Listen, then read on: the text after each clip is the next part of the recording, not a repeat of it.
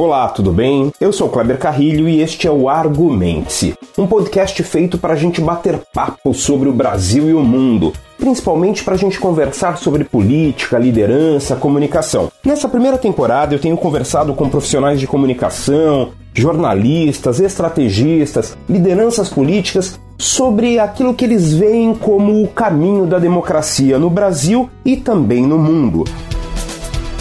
Neste episódio, o último episódio da temporada, eu falo com Halley Arraes. O Halley desenvolveu uma carreira principalmente baseada no digital para a política. E ele tem feito campanhas desde 2012. Campanhas para prefeito de São Paulo, para a presidência da República em 2014 com Dilma Rousseff. Tem feito também campanhas fora do Brasil, principalmente na América Latina, na República Dominicana, no Panamá, e em vários outros lugares ele conta essas histórias pra gente, pra gente entender como é possível comparar os fenômenos que ocorrem no Brasil com outros lugares também. É interessante notar que o Halley sempre traz alguns componentes essenciais para a compreensão do que o digital tem feito, do que as redes sociais têm feito para a política e para a democracia. Então, com vocês, a nossa conversa com o publicitário Halley Arraes.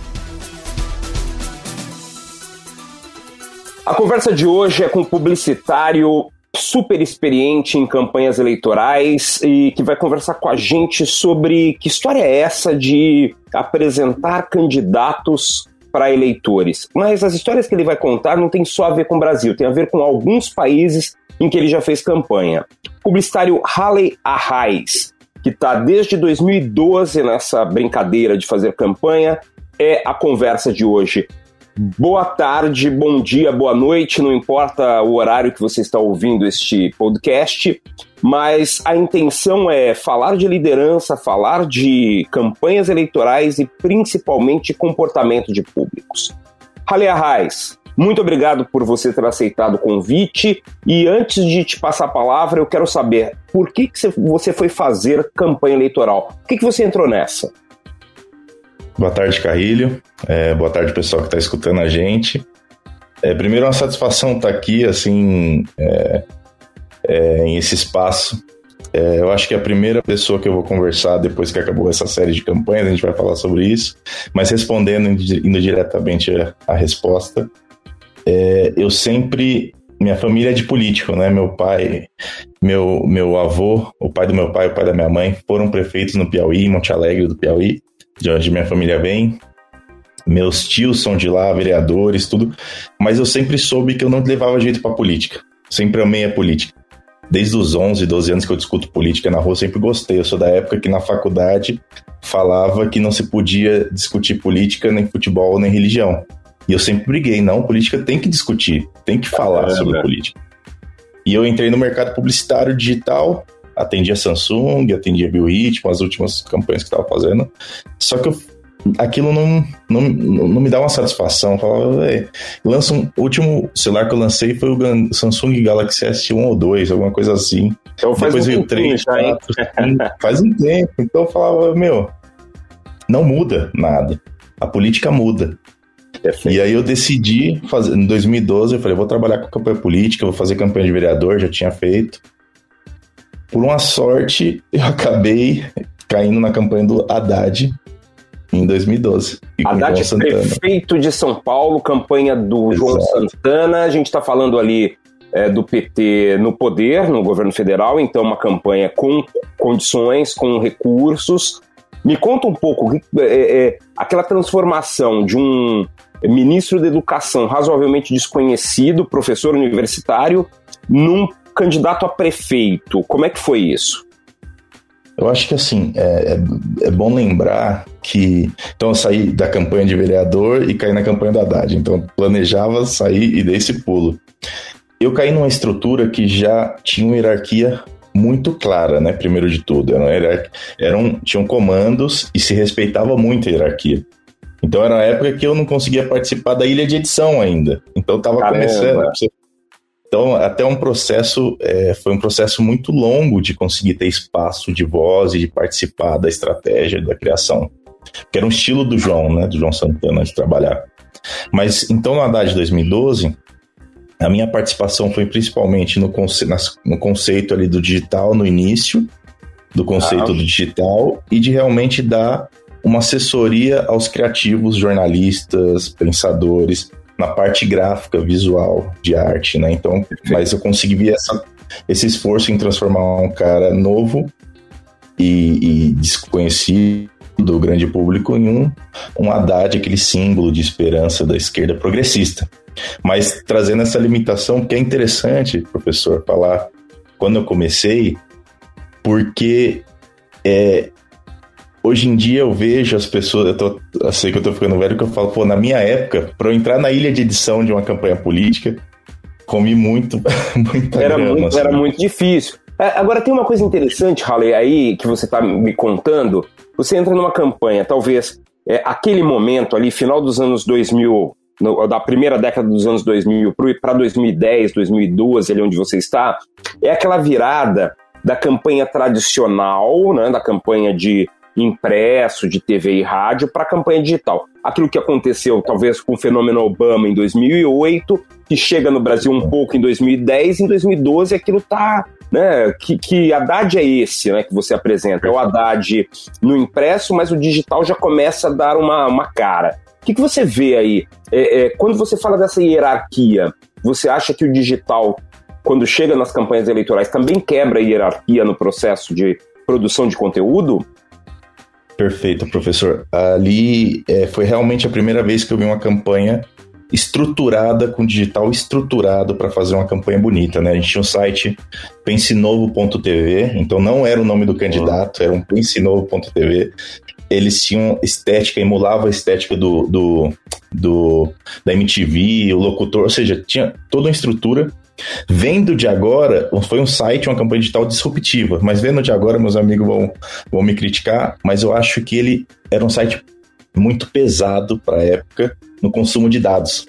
Então ele entregava muito forte, mas talvez as pessoas não conseguissem abrir por ser muito pesado. A gente está falando de 2012. Sim, ainda mas não tem banda larga para todo mundo, né? Aquele momento Isso. ainda de virada, né? Mas foi uma virada de, de como pensar o digital na campanha. É, eu sou diretor de arte de formação. As campanhas eram muito pensadas com o diretor de arte como um braço da estratégia do jornalista. E o digital como o pessoal de redes, o pessoal de, de internet, ele é um menino de internet. Aí uma figura central nessa campanha em 2012 se chama Marcelo Kertz, que é um uhum. diretor de arte de formação, filho do, do Mário Kertz, ex-prefeito de São Paulo. E que o João foi secretário de comunicação dele, então começa a conectar ali. O Kertz era diretor de arte de formação. E ele era o braço direito do João nessas campanhas de 2012, que atendeu Venezuela, República Dominicana, Angola, é, BH com Patrusanias, ou seja, ele era o braço, o centro nervoso ali para o João poder fazer a estratégia. E ele começa a exigir mais espaço para os diretores de arte, mais espaço para o digital. Sim. Então aí é dele a cabeça pensante de ter um digital tão forte, disruptivo, disruptivo como em 2012 do, Bacana, bacana. É uma, é uma transformação interessante. E, e, vamos, vamos pensar cronologicamente aqui, o Halley. Eu ia te chamar de Haddad, eu não sei porquê. Olha, o H, eu acho que. Eu, eu olhei aqui, fui, fui dar uma pesquisada no Pense Novo TV, que ainda existe, o canal do YouTube, né? Li Haddad e já ia te chamar de Haddad. Eu, é, hoje é referente. Então, Ale. Mas, e, e, aí, então, naquele momento, você faz a campanha do Haddad e, e, a partir dali você se integra a este movimento aí que fez algumas campanhas é, pelo mundo. Você citou agora algumas, mas me conta um pouco, a partir, do, a partir da campanha do Haddad, o que, o que é que você foi fazer com o João Santana, sem ele e tudo mais? Ah, eu, eu ainda tenho. Minha história com o João Santana ainda dura um, uns anos aí. Então, ele me convida. Na verdade, a Cris Flacker e o Marcelo Kertz me convidam para passar uma temporada de um ano no Panamá. Ah, tá. Então, é quando eu tenho. A, e é um ano de domingo a domingo, assim. De domingo a domingo mesmo, é um ano de tá campanha falando de permanente. campanha presidencial ali no, no Panamá que não tem, não tem aquele, aquele controle específico de data de campanha, então a campanha acontece Exato. o tempo todo, né? Então, é um, um país, com, dando um pouco de contexto, que a eleição é de 5 em 5 anos. Sim. Eles não reelegem o presidente, eles têm uma cultura de nunca reeleger a pessoa do próprio partido, não tem reeleição lá. Então, hum. a gente estava num cenário onde a gente tinha um presidente muito forte, Ricardo Martinelli, que tentou repetir o que o Lula fez com a Dilma. Assim, simplificando muito, muito, muito, né? Ele tentou transformar um, um ministro sem muita relevância política na sua, na sua continuidade. O cara não tinha assumindo peso. aqui que Dilma não tinha relevância política, mas tudo bem, a gente vai deixar essa. Não, essa... eu tô brincando, eu tô querendo, a Dilma querendo causar, causar estresse com os amigos, com seus amigos Sim. do PT. Mas vamos lá. Mas mas era um candidato teoricamente fraco comparado à estrela maior que era o Martinelli, que tinha feito mais como o slogan do João na campanha de governador de, de governo lá era mais em 5 que em 50, né? trazendo um pouco Lembrando da referência um pouco do Juscelino, mas tudo bem, né? É. Nada, nada então, é novo, né? muito grande. Mas ah, em termos de, de conhecimento como profissional, eu consegui ter a sequência de trabalho de um ano, de domingo a domingo, numa campanha política. Bacana. O João, é, ele me deu oportunidades de trabalhar nessas campanhas, mas nunca senti dele uma facilidade no processo de crescimento dentro da empresa. Isso é algo que eu que eu sinceramente ele me deu oportunidade, mas não me facilitou. Então, se eu comecei no Haddad em 2012, num quartinho ali, fui subindo, subindo, subindo, foi por muito esforço. Então, em um ano de trabalho, eu consegui começar a ter um pouco mais de espaço aí dentro, sabe? Perfeito. De trabalhar, de ver, de participar da parte de produção, audiovisual, de ver como um todo hoje eu sou o profissional que eu sou por essas barreiras, essa dificuldade, esse estilo de trabalho do João de ter essas hierarquias, porque agora eu conheço todo o processo de uma campanha política. Você sabe que eu, eu, eu, a gente teve uma edição deste podcast é, com o Lucas Pimenta, e o Lucas Pimenta é um admirador, um fã, um, é um, é um cara que e considera o João Santana a, o grande cérebro das campanhas eleitorais no Brasil, de todos os tempos, inclusive. Ele não, ele não, não coloca o João Santana num. Eu tenho, claro, nunca trabalhei diretamente com ele, nunca, né, num, mas é, eu tenho também um, um, respeito muito grande pela capacidade estratégica do João Santana, embora é, alguns outros possam ter sido, em termos criativos, talvez mais destacado que o João Santana. Né? Se você olha para Duda Mendonça, é, em alguns momentos, né, a campanha do Lula em 2002 talvez seja mais criativa.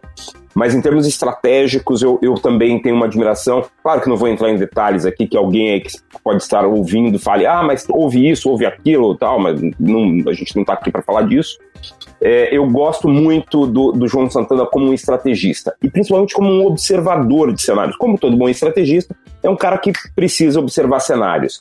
Me fala um pouco do Panamá e dessa capacidade que vocês tiveram ali de, sendo uma equipe brasileira, liderada por brasileiros, compreender um público, compreender um, pessoas com, com é, é, heranças culturais, com características muito diferentes do Brasil. O que, que você sente nessa, nessa experiência que você teve em termos de observação de públicos? E aí, é, eu acho que é, é importante dizer que quando a gente chega num país, tem que ter a humildade de entender que nem sempre o que funciona para a gente funciona no país. Funciona para aquele público que está lá. Eu sou um grande crítico, e agora com mais anos, com mais tempo de experiência, continuo sendo um grande crítico da campanha do Panamá. Tá. Eu acho que a gente tentou impor ali um estilo de trabalho, e eu não tinha essa participação e não tinha essa experiência de comentar na época, mas agora sim, com todo com toda a franqueza, a gente tentou impor uma linguagem em um país que tinha sua própria linguagem. Sua, é, se você pega, compara com um candidato vencedor, tanto que a gente saiu derrotado. Se você compara com um candidato vencedor, os esportes de televisão dele eram muito mais simples, assim, beirava o tosco no nosso modo de ver. Por isso que eu parei de dizer que uma campanha é feia, que não funciona, porque no final das contas, o que importa é você acertar a mensagem, né?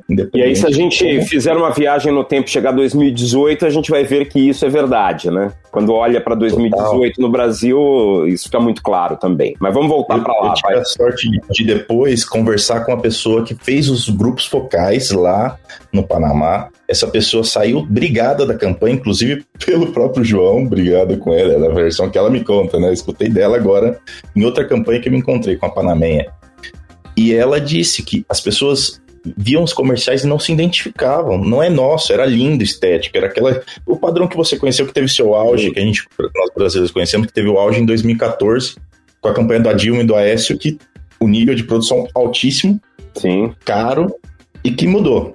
Sim. É, eu lembro que um amigo meu, o Mauro Garcia, um argentino, que muito tempo, da época do Duda, quando foi pra Argentina, assim, um cara faz campanha há muito tempo, ele falava, Raleigh, sabe por quê? Nunca esqueci disso. Sabe por que nosso estilo de campanha não vai funcionar na Europa? Falou isso naquela época. Porque na Europa o pessoal vai olhar esses comerciais e vão falar, quanto custou? É. Quem pagou? É isso. E a gente vê isso acontecendo agora em 2018, 2020, as pessoas começam a ter mais essa noção. É. E isso, isso. Então eu sou um crítico da campanha do Panamá. Em, em, tanto que a gente saiu derrotado, mas a gente sai fortalecido. O João volta com sangue no olho para fazer Dilma 2014. Legal. E você participa de Dilma 2014? Então ali é onde eu recebo, eu finalmente começo, eu sou chamado para a sala de conversa. Ainda não na sala de estratégia forte, mas já estou na sala principal ali. O, o, cara, sou premiado por esse um ano de trabalho lá. Perfeito. E entro na Dilma na sala de criação, já ali começando a ter. E aí eu vejo, eu sempre repito que ali a Dilma foi uma campanha do marketing para mim, assim. O que o João fez, vendendo ela como mudança sendo continuidade, naquele antipetismo já começando a bater forte com as capas. Foi um trabalho. E pós 2013, né? Porque é, é, eu acho que a campanha, e é. por isso que eu falei, eu fiz esse discurso todo para falar que, que o, o, o João Santana consegue liderar equipes que pensam públicos, embora essa falha aí que você está indicando no, no, Panamá. Mas por que, que eu falo isso? 2014 é uma campanha que vem das jornadas de junho de 2013 e ele consegue transformar muito daquela, daquela ansiedade por mudança é, num discurso da situação, o que é uma coisa surreal. Se você olha para hoje para a campanha de 2014, ela tem uma capacidade de fazer isso, claro. É, você tem aí uma certa incompetência da campanha do, do Aécio em, em, assumir certas posições que eram necessárias naquele momento. Você tem também um ataque muito pesado à figura da Marina Silva, que foi fundamental para que ela não crescesse. Né? Então, assim, tirando a parte de, de desconstrução, que também foi competente, no final das contas foi competente pela campanha da Dilma, mas a construção da Dilma como solução para os problemas que ela representava é algo muito interessante. Né? E, mas me conta, me, me, que história foi essa? Como é que foi desenvolvido isso? É, ali, a, ali eu acho que o João tem duas vitórias. Tem a vitória externa, que é o resultado da eleição, e tem a vitória interna, que a equipe que ele montou e a estrutura que ele montou. Eu vou começar a vitória externa, que acho que todo mundo sabe o resultado. Para mim, o João corrigiu uma falha da própria política de 2013, do próprio PT. Porque o PT teve erros políticos naquela, naquele, no, nos, nas manifestações de, de 2013, porque não sou. O, o, quando o Haddad vai lá brigar com a coisa da passagem, ele está cometendo um erro político, na minha humilde opinião, Sim. porque era um tema com, com Alckmin, assim, era coisa era com ele não precisava assumir ali. O, o João corrige isso na comunicação. Tá aí dois pontos que o João corrigiu. Ele corrigiu ele se assumiu como uma mudança, mais mudança, mais futuro na comunicação. Ele acerta aí, coloca de uma, uma campanha peti, mais petista que eu vi nos últimos tempos. Então, tem uma coração valente, vermelho. Ele, ele acena para as bases na comunicação, coisa que a política tinha não deixado de fazer é. a Dilma. Né? A Dilma não se reuniu com os grupos, com, com, com essa militância de base, com, com os e ele corrige isso, ele acerta isso na comunicação, faz um trabalho brilhante, assim, a Dilma vira petista e logo depois monta o, monta o gabinete que ela montou lá com que, é, você sabe no que deu. Então essa Mas... vitória externa da é. Dilma, né? Vitória. Mas o João teve para vir agora trazendo a experiência, o João e o Marcelo Kertz uma vez mais e o Edu montaram uma estrutura perfeita, professor, do ponto de vista de como uma campanha tem que funcionar de ponta a ponta, de você saber o que você tem que fazer no prazo, sem desgaste. Todo mundo, assim, tudo funcionava, entrava um pedido, saía o produto final de uma maneira brilhante com as melhores profissionais. E ali eu começo, eu gosto de falar esse ponto porque é onde eu tô hoje é fruto disso, assim, um pouco, porque eu entendi que a campanha política não só tem que ser vencida de fora para dentro, de, de, da porta para fora, tem que ser da porta para dentro. Tem que, porque tem muitos erros, porque uma campanha política é formada de uma agência de publicidade, uma produtora audiovisual, um jornalismo, uma, uma agência de redes sociais. Você tem que montar isso no menor tempo possível, colocar essas pessoas para funcionarem com todo esse desgaste de campanha. Sim. Você entender esse processo e fazer que isso funcione de uma maneira correta, com o menor estresse possível, é fundamental na campanha política. E eu aprendi, comecei a ver isso ali. Então, Entendi. foi uma Agora, eterna. É, é, é, é interessante quando você fala disso, porque eu, eu fico olhando para aquilo que foi o resultado da comunicação, e eu acho que você dá uma dica aí na sua fala, o que foi a comunicação da campanha que levou a Dilma de volta ao governo é, não se realiza na gestão. Então você vê aí uma falha. Então, ok, legal, a gente conseguiu desenvolver uma grande estrutura administrativa na campanha eleitoral, mas a gente não consegue tirar a comunicação daí e levar para a gestão. Você ainda vê que é uma falha na, na, forma de fazer comunicação política no Brasil e em vários lugares do mundo, que é essa, olha, campanha é uma coisa e gestão é outra? Como é que você enxerga isso, Harley? É, eu, eu acho que assim, existem profissionais hoje, e eu posso nomear, por exemplo, a Patrícia, que é uma espanhola com que eu trabalho, que estão se especializando em continuar a comunicação pós-campanha. Bacana. Não é uma coisa normal, porque tem muita gente que terminou ali a A Patrícia, por exemplo, que é o exemplo que eu trago. Patrícia, consegue... me dá o sobrenome dela para todo mundo saber quem Patrícia é, Patrícia né? Palma. Patrícia ah, Palma. Ah, tá, ótimo. Uma espanhola que era o braço direito do João na Dominicana e é a pessoa que consegue dar essa continuidade a largo okay. prazo. Continuar comunicando de maneira e ter o governo na cabeça e comunicar e manter os conceitos de campanha, os, os signos que foram construídos, manter durante todo, toda a gestão. Todo... E aí é um trabalho que eu mesmo não, não, não sei desenvolver muito bem, não tenho muita experiência nisso. Eu termino a campanha e vou para outra. É Sim, assim que eu tenho é. feito. E, e é, o, é o que, ela... em geral se faz, né? É o que em geral se faz. Mas é interessante essa virada, né, Halley? Acho que tem um, um, uma oportunidade aí também, né? É, porque você, hoje em dia, no estilo, vamos falar do Brasil, onde você tem 50 dias para comunicar uma gestão durante uma campanha, comunicar uma proposta, se você não trabalhar durante os quatro anos depois de uma eleição, se você, você não tem tempo. Eu acho que é injusto o tempo que dão hoje para comunicação, porque a partir do momento que você priva as pessoas de receberem informação, informação do seu candidato, você não está dando a ela o direito de comparar os candidatos. Sim. 50 dias é muito pouco para posicionar um candidato. Quem é. trabalha com campanha mas, mas tem, sabe. Mas tem como você é, enganar esse prazo, se enganar muito entre aspas, né? Porque quando a gente olha para 2022, a gente tem aí o ex-presidente Lula que já começou a comunicação, o governador Dória que começou, o presidente Bolsonaro saindo de motociata para todos os lados. Então, é, tem mas jeito é de. Tem mas, jeito mas é recente. Né? É, não, claro. Se você claro. pegar o Haddad de 2016, que eu tive a sorte de participar, agora já não com o João, é, ele não comunicou bem durante sua campanha. A gente teve uma campanha em 2016, no, na pior campanha para mim de se fazer, porque ser feita, porque foi justo depois da, de, de todo. Então não tinha recurso financeiro, muita incerteza, pouco tempo, e ele tinha que comunicar o que ele não comunicou na sua gestão. Você é, sabe que eu, eu, tenho, eu, sou muito crítico da comunicação do primeiro governo, do primeiro, do único governo Haddad na cidade de São Paulo, né? Aquela coisa, inclusive, para mim é muito representativa a história das, das ciclofaixas, né? Que era uma coisa muito interessante, muito boa, fantástica para a cidade, botava a é cidade né, no, na liderança desse tipo de movimento, só que se ele se esqueceu de falar para as pessoas para que servia uma ciclovia e, consequentemente, é, é, até para os ciclistas aquilo foi ruim, né?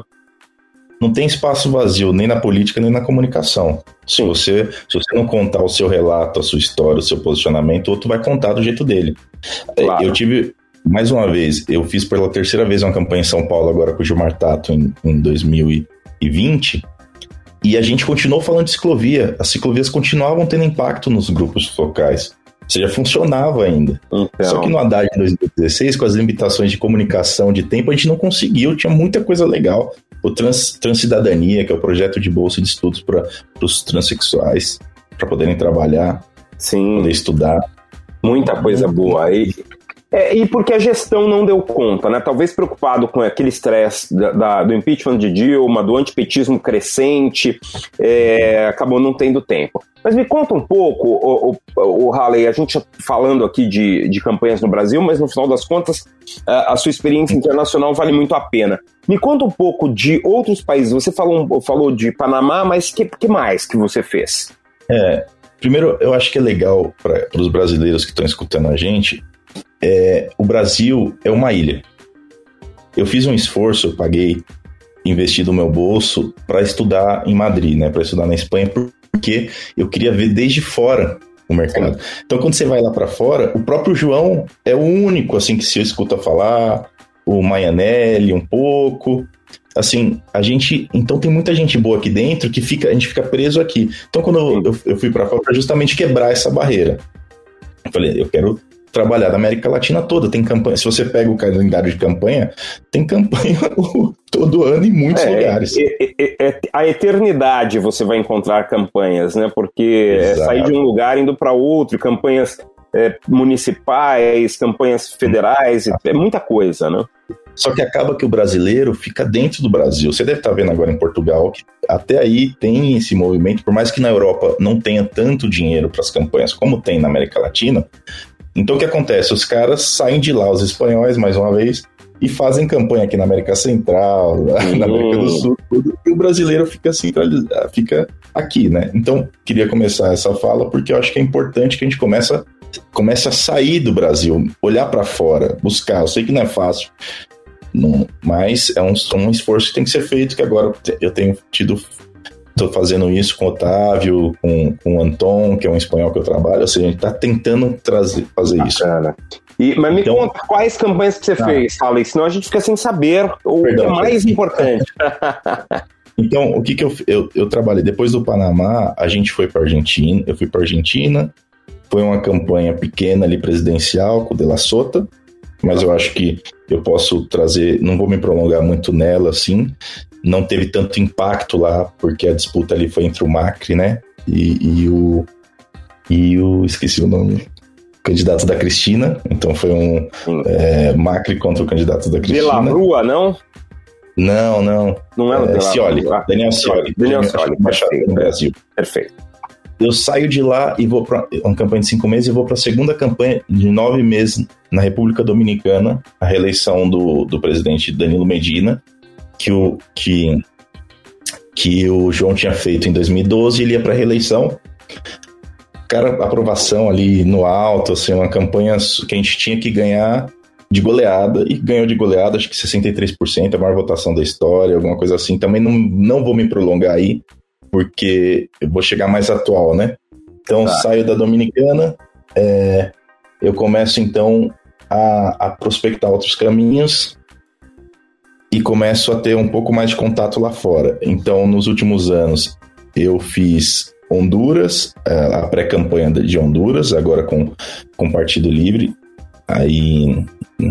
Que agora a gente vai ter eleição em novembro, então todavia é, a gente está né? tá em processo, ainda está em processo. Eu estou gostando que você está falando tanto espanhol que às vezes você está usando palavras em espanhol no meio da nossa conversa. Isso é ótimo, porque isso quer dizer que você já está com a cabeça no, no, no na, na Latinoamérica eu diria que eu desaprendi o português e não aprendi o espanhol. Eu brinco sempre isso. você sabe que, Ale, você sabe que eu, eu, eu também, meu portunhol é, é, razoável e eu acho que eu falo espanhol bem. E, mas eu uso, uso, uma desculpa muito boa. Esses dias fazendo uma palestra para um pessoal no México, online e tal, eu repeti mais uma vez algo que eu faço sempre, que é citar o Gabriel Garcia Marques. Ele, num, num discurso que ele fez em Brasília, num evento de literatura tal, ele disse: Olha, eu gosto muito de falar com os, com os irmãos brasileiros, porque é quando a gente é, é, exercita, quando a gente fala a língua oficial da América Latina, o portunhol. Então eu sempre começo qualquer conversa com, com o pessoal que fala espanhol dizendo que estou falando o idioma oficial da América Latina. Que é o portunhol. Que é o portunhol. Porque, e, e e funciona, viu? Funciona, funciona porque claro. cativa, cativa. É só assumir que é espanhol, né?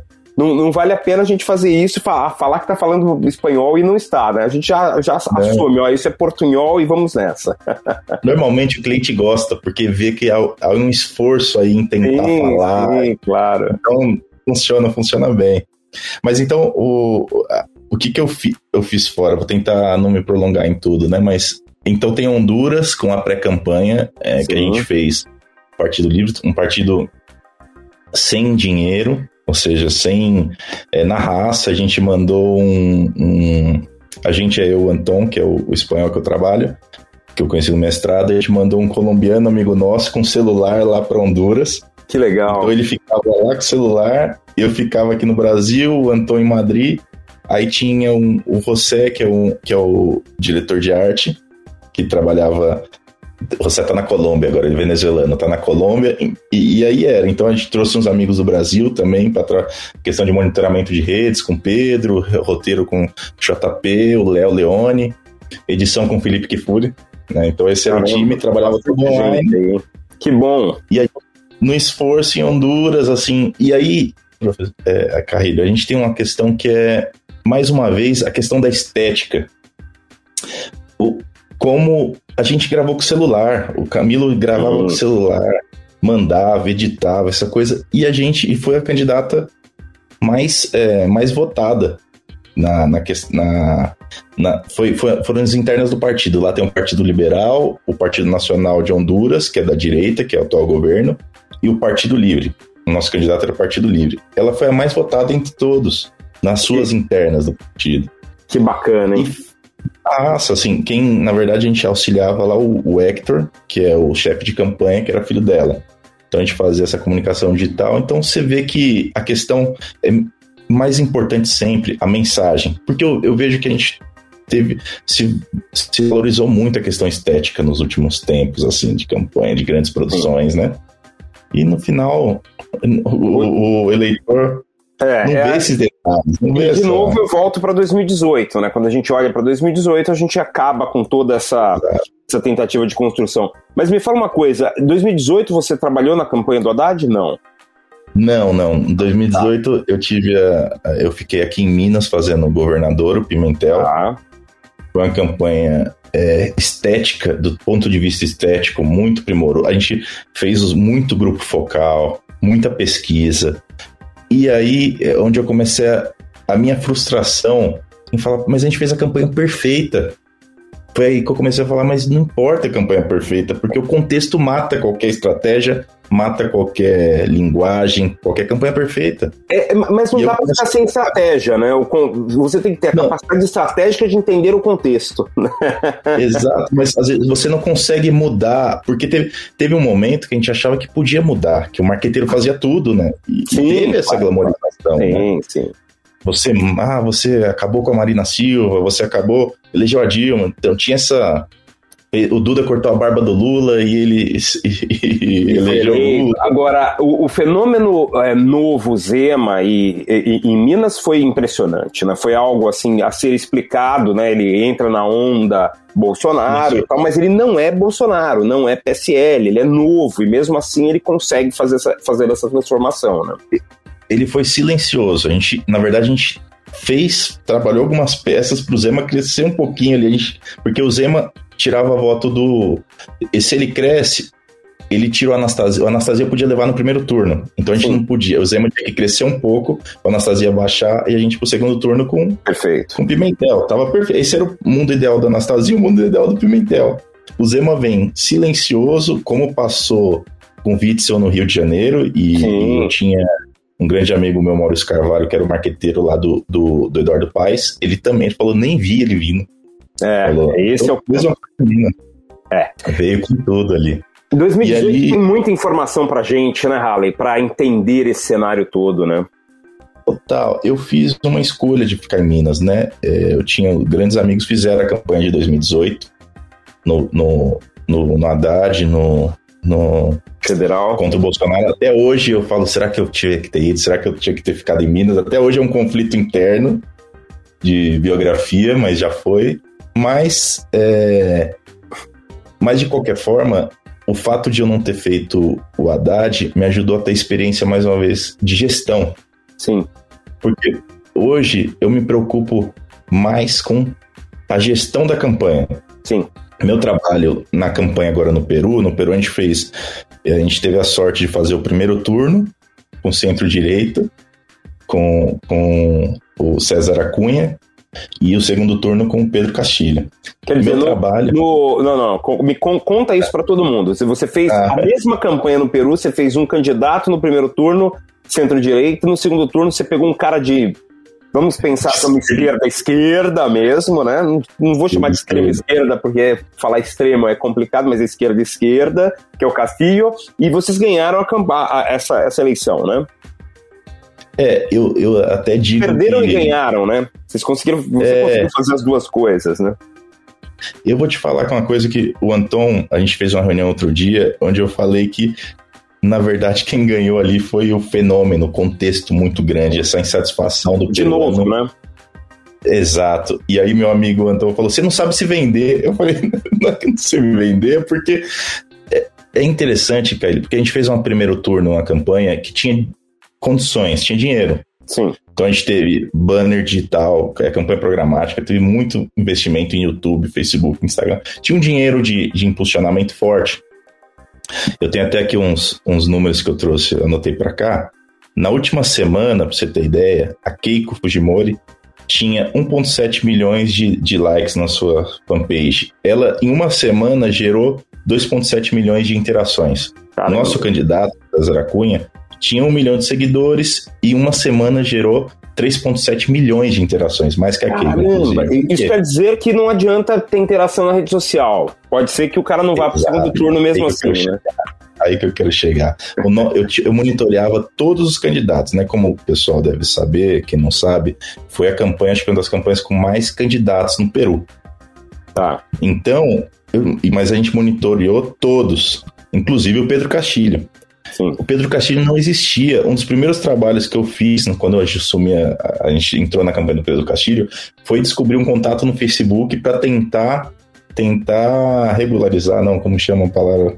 Fugiu. É, Conseguiu o selo azul. Sim, sim, tornar. como que é personalidade? Esqueci o nome também. Verificado. verificado. Conta verificada. Ele não tinha, ele não teve nada de redes sociais no primeiro turno. E com, em comparação com os outros candidatos que fizeram uma estratégia, o Lopes Aliaga, que era a extrema-direita de lá, o Bolsonaro de lá, que emulava a campanha do Bolsonaro daqui, teve um investimento gigantesco em mídia, em redes sociais. Gigante. E ele não. Silencioso. Assim, foi mas o, e foi você explica dessa história? O, o, o, o, que, o que levou o, o Castilho a ser eleito? Na sua percepção, que, então, já que ó, rede social não existia antes. Eu vou, eu vou te trazer até um pouco aqui. É, é, até a minha percepção é baseada até na, na, nos grupos, assim, nas quales eu fiz quali, eu tive acesso a quali tanto no primeiro turno com a Cunha quanto no segundo turno com o Castilho. Existia primeiro uma rejeição ao fujimorismo muito grande. Então, Sim quando eu vejo a esquerda comemorando no Brasil, eu fico feliz, porque se o Bolsonaro tá triste, eu tô feliz. Porque ele ficou triste que o Castilho ganhou lá. Mas não foi uma vitória da esquerda, foi o antifujimorismo. É. Tem que ficar claro. Mas Lógico, você acha que o Castilho não entendeu isso? O Castilho acho que entendeu, porque inclusive aquele comunicado que ele solta para dizer que não é bem assim a coisa da nacionalização das empresas e tal, é meio uma carta ao povo que o Lula fez em 2002, né? Uma coisa meio, calma aí, gente, eu sou esquerda, mas não sou tanto assim, né? ele na quali, se você pega as qualis tanto do primeiro e do segundo, as pessoas queriam uma mudança, mas tinham muito medo de uma mudança radical. Sim. Tá muito claro. Tinham muito medo ao comunismo. Claríssimo. E principalmente, eles são um povo que eles se consideram são muito empreendedores. Sim. Assim, o, eles não querem assistencialismo, eles querem oportunidade de trabalhar. Perfeito. É isso. Eles são, então, o cara que é o comunista de esquerda, tudo, é um assusta muito essa população. Tá. Mas por outro lado, era muito latente a, a rejeição à corrupção, tá. a rejeição à mentira. Então, quando você pega o candidato ideal, ele é honesto.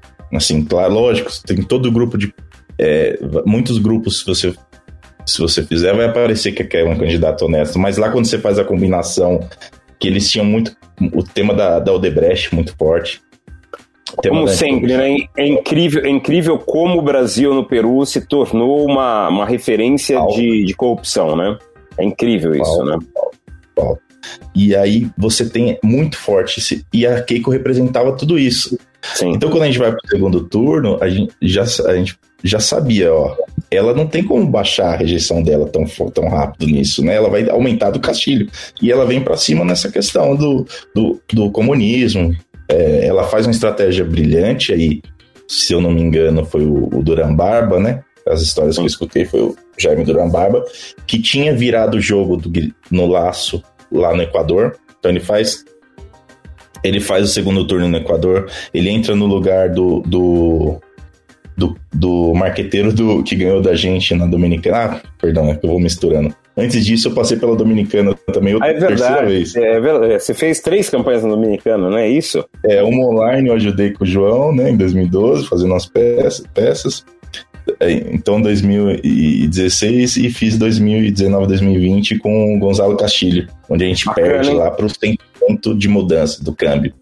É. A gente perde para os então, voltando para o Peru, é, tava, tava muito forte. O Castilho, então, o que, que O Castilho não tinha uma biografia, então a gente precisou contar a biografia dele, os atributos dele. História. Então, a história dele. Ele tinha, porque era um cara, ele existia já, ele já era um, não foi feito, ele já existia, mas precisava ser contado. Sim. Então é contado como esse cara humilde. Então, se você pegar a Quali, as pessoas queriam um candidato que, que tivesse vindo de baixo, de abaixo, queria um candidato humano. Uh, eu tenho até aqui, ó, posso falar rapidamente para você da quali que eu até peguei, ó. É, cadê? Tem que ser humano, os principais: honesto, humano, preparado, democrata, democrático e que, que veio de, de baixo. Que bacana. Que não podia ser corrupto, desonesto, mentiroso e autoritário. Então você isso vê o Fujimorismo ah, carrega, carrega muito isso, né? Carrega. E ele e ela tentou colar nele isso, né? Tem que lembrar que no Peru, primeiro turno, não as, as pessoas não votaram pelo candidato que mais gostavam, né? Era assim, ninguém saiu de lá vencedor no primeiro turno, né? Tinha que reconhecer que nenhum dos dois candidatos, as pessoas não estavam tão felizes com os dois candidatos que tinham passado para o segundo turno. Isso estava claro, tinha que reconhecer isso, assim. Não é que não era uma eleição que tava, pô, arrebentou e foi, todo mundo ama. Não, não, tava nenhum dos candidatos, ficou muito, muito diluído os votos. Foi, foi, uma, foi um, uma eleição, entre aspas, a sensação do menos pior, né? Ô, Halley, é, é, olhando para tudo isso que você viveu, e já que a gente já está conversando há bastante tempo, esse podcast, infelizmente, tem que tem que ter tempo definido. é, olhando para tudo isso que você viveu aí, olhando para América Latina principalmente, embora você tenha ido para Espanha, estudado lá, olhando para América Latina, você acha que há um processo de fortalecimento da democracia com as redes sociais, embora a gente tenha tido experiências tão ruins como 2018, por exemplo, no Brasil, ou as redes sociais vieram para trazer ainda mais o perigo do populismo? Como é que você vê isso? Você consegue enxergar a partir das campanhas que você faz isso? Eu, eu, acho, eu acho que a gente ainda tem muito que defender a democracia nas redes sociais. Eu acho que até agora ela tem enfraquecido mais do que ajudado, porque a questão do, das mentiras em redes sociais estão muito fortes. Fake news, é. Seja, já estão naturais. A questão do uso de, de, é, de fazenda de like, de fazenda de compartilhamento, essa, esse, ainda está muito muito. Os robôs estão ainda ativos, né? Não tem jeito. Exato, exato. E isso, para mim, enfraquece um pouco a, a, democracia, essas mentiras, porque as pessoas passam de acreditar, param de acreditar. Perfeito. Esse é um, esse é um talvez seja o, o grande desafio, né? A gente é, fazer com que a democracia se adapte às redes, ou que as redes é, é, entendam a democracia. Mas no final das contas, e aí é algo que eu sempre repito, é, a gente pode passar por isso com um processo simples, que deu certo em qualquer lugar do mundo, com ou sem redes sociais: educação para política, não é? Porque se você vai para um ambiente em que as pessoas têm educação para política, e você falou, na Europa não dá para fazer um filme caro, porque o cara vai olhar e falar, quanto custou isso? Né? Como também, se tiver um milhão de likes em alguma coisa, o cara vai falar, quanto custou isso? Né? Então, é, essa educação para a política, para cobrar mais do que se admirar com quem tem poder, isso é fundamental em qualquer ambiente e talvez a América Latina é, ainda desenvolva os populismos justamente por uma falta de educação para a política? Sabe um ponto que eu acho que as redes sociais podem ajudar e eu acho que tem um processo e passa também por não só pela educação, mas também por ocupar a política? É a questão da proximidade que a rede social dá do candidato ao eleitor. Como, o que, que eu quero dizer? Em Dilma 2014 tinham vários recursos, não só na Dilma, em todas as campanhas você tem vários recursos. Você tem um apresentador, você tem um esporte negativo, esporte positivo, esporte que vai rápido, esporte que é ilustrar. Você tem vários recursos. Hoje em dia, a tendência que eu acho com as redes sociais é que a gente perca menos, tenha menos força esse tipo de recurso visual e mais força o próprio candidato. Então, a partir do momento que o candidato é ele a figura, é ele o principal, é, o principal instrumento de comunicação na campanha, as pessoas estão mais próximas dele e podem Sim. ter mais contato, escutar dele e ter essa relação. Então eu acho que isso as sociais podem fortalecer a democracia. É isso, não sentido. só o presidente, né? E aí é o contato com o cara que é candidato a vereador, o cara que é candidato a prefeito, em todos os ambientes. Isso é muito interessante. Por isso que eu vejo, embora tenha a crítica aí da grande rede social, dos grandes arroubos das redes sociais para eleger presidentes, eu acho que a, a, rede social tem uma função importante. Vamos parar agora essa um pouquinho. É, essa proximidade. Vamos parar um pouquinho, vamos jogar um pouquinho para o futuro, só para a gente terminar, Halley. Que, como é que você vê o ano que vem, por exemplo, nas eleições presidenciais no Brasil? Você acha que há possibilidade de chegada de um novo nome? Ou os nomes estão dados e, e o jogo vai se dar aí com essas pessoas que já têm presença nas redes, que já é, é, estão se comunicando? Eu acho que, como já começou 2022 e quem, quem não está se comunicando, quem não está criando essa relação de proximidade, vai ficar para trás, não vai ter espaço ano que vem de criar. Seja, já está já tá nascendo agora essas campanhas. E você pode ver todos os candidatos. Se você pegar o Telegram do, do Bolsonaro, por exemplo, coisa muito interessante, eu venho desde o começo acompanhando, ele está quase um milhão de pessoas no seu Telegram. Hum. Ele posta, ele escreve, ele manda conteúdo lá 24-7. Sim. Ele está criando um canal muito forte lá cada post que ele manda alcança 150 mil pessoas, 130 mil pessoas. Quando que você vai ter isso pagando? Quanto custa para pagar isso numa Você não tem isso não numa tem, campanha. Não, tem jeito. Então, ah, ele tá Agora criando essa relação. Lula também. Tá, tem Agora o Ciro, então eles estão é... o, o, PT, acho que o do Lula até. Acho que o PT tinha um Telegram. O Lula é recente. Do Lula, eu, é eu, inclusive, estou em todos eles. Eu, é, eu acompanho todos. Então tá construindo agora. Se deixar para construir. O ano que é, vem não dá tempo. João Santana e Ciro Gomes, o que, que você vê dessa história, Halley? Cara, eu acho que o João tem a chance de mostrar, de provar a genialidade dele mais uma vez, né? Porque se ele. A estratégia. A, o jogo que o Ciro pode jogar é muito complicado e é o que muito. ele tem jogado. Essa estratégia todo mundo tá discutindo se é boa, se não é boa, se funciona ou não funciona, de atacar o Lula diariamente, Sim. né, com força. Mas é uma estratégia que sai justamente pela sua dificuldade, pelo seu risco, que traz, que pode mostrar a genialidade, genialidade do João mais uma vez, se amanhã o Ciro eventualmente aparecer. A crescer. É, eu, eu, vejo também desse jeito, Halley. Eu acredito que a única alternativa para o Ciro é essa que ele está fazendo, embora seja de um risco enorme. E eu, hoje, com os dados que eu tenho, digo: o Ciro está morto em 2022. Mas com os dados que eu tenho hoje, com o cenário que eu tenho hoje, como você falou, em todos os lugares sempre, há certas questões que acontecem que atropelam absolutamente qualquer previsão. Então, é, é, claro que o João sabe o que está fazendo, não é bobo, está observando, sabe que não dá para competir do, do lado uh, uh, da, da centro-direita para direita bolsonarista, não dá para competir ali agora, mas ele pode preparar um terreno para depois ocupar essa posição. Então, é, talvez seja isso que ele está observando e, e uma, uma guinada conservadora no discurso do Ciro pode ser um caminho interessante daqui a pouco, mas é, veremos. Jogada arriscada pode premiar a comunicação, a estratégia e a coragem, tanto do candidato quanto do, do estrategista, que é o João. Assim, é, ele está saindo do lugar comum nesse sentido e tenho certeza que está tudo muito medido, tudo muito testado. Claro. E você não vai lá então, com eles? Com quem? Com o João? Com o João e Ciro? Não, até, até, até novembro eu tô só em América Latina, tô me concentrando em, em Honduras. Então tá bom. Eu acho que esse ano, esse ano eu coloquei uma meta, que era trabalhar no maior número de países da América Latina fora do Brasil. Perfeito. E agora foram cinco. Foram Mas cinco. 2022 está aí e, né, se o João aí? convidar, quem sabe você está lá tentando fazer Ciro presidente. É, quem sabe.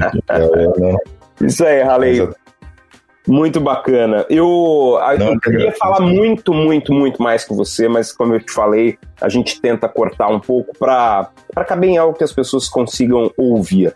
Cara, um prazer enorme. É, esse podcast vai ter outras temporadas com também temas ligados à política e com certeza você estará sempre conversando com a gente sobre esses cenários. Muito obrigado pela sua participação, Raleigh. É um prazer enorme. A gente tinha combinado que você não me chamaria de professor, embora há muitos anos eu tenha sido seu professor, né?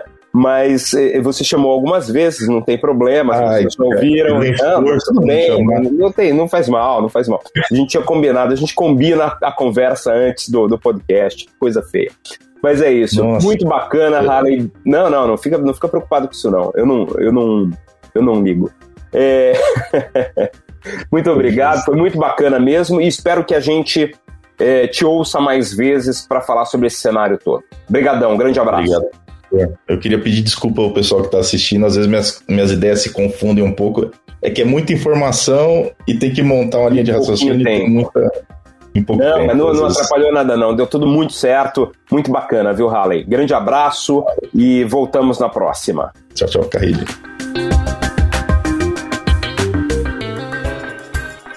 Então, pessoal, essa foi a nossa conversa com o publicitário Halley Arraes. É interessante notar quando a gente ouve pessoas que estão presentes em campanhas tão importantes, como a estratégia, embora seja importante, nem sempre consegue dar conta do ambiente. E em determinadas circunstâncias, algumas questões acabam modificando completamente o cenário.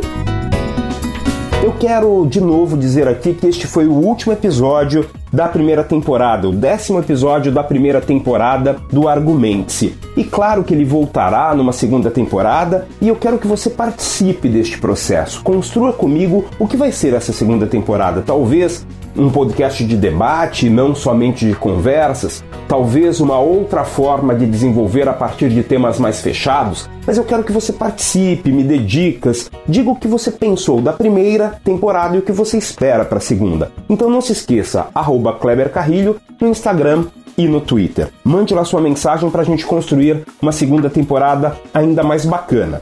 Eu quero também lembrar que este podcast não acontece comigo somente. Eu preciso de gente boa que participa, que ajuda, que faz com que ele aconteça. Então eu quero destacar novamente a presença da Cintia Cruz nos roteiros e na produção, do João Paulo Francisco no desenvolvimento da direção de arte e também dos vídeos promocionais que eu sempre lanço nas redes sociais antes dos episódios. O Juninho Souza tem feito a edição e a mixagem de toda a primeira temporada com o pessoal da Bossa 9 Oficial, é muito interessante que você vá lá nas redes sociais, arroba Bossa9Oficial, e conheça o trabalho que eles fazem em áudio, em vídeo, para diversas empresas e pessoas.